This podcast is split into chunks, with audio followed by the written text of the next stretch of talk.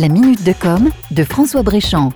Comme nous l'avons vu dans la dernière minute de com, si le Black Friday de fin novembre connaît un succès fulgurant depuis quelques années en France, des voix commencent à s'y opposer. Parmi les nombreuses initiatives qui naissent pour se démarquer de cette journée de rabais, celle qui fait le plus parler d'elle, c'est le Green Friday. Le Green Friday, ce sont 200 enseignes de distribution qui ont décidé de dire non à l'opération et de profiter de la mobilisation qu'elle engendre sur la journée pour reverser 15% de leurs bénéfices à des associations engagées pour le développement durable. Une autre initiative l'année dernière a marqué, celle de l'enseigne Nature et Découverte qui a lancé le Fair Friday, ce qui en français veut dire le vendredi juste. Son principe, reprendre tous les codes du Black Friday, à savoir afficher des pourcentages de réduction impressionnants, mais au lieu que ce soit des réductions à valoir sur les produits en vente dans les magasins de l'enseigne, il désigne en fait des réductions en matière de nombre d'espèces animales. Des espèces animales menacées par les impacts de la surconsommation sur la biodiversité.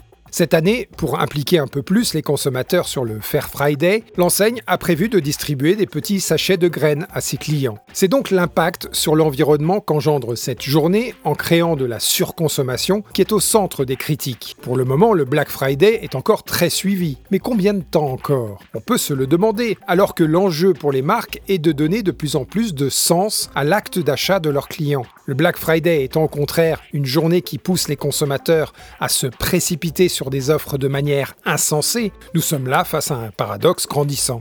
À suivre. C'était la minute de com de François Bréchamp.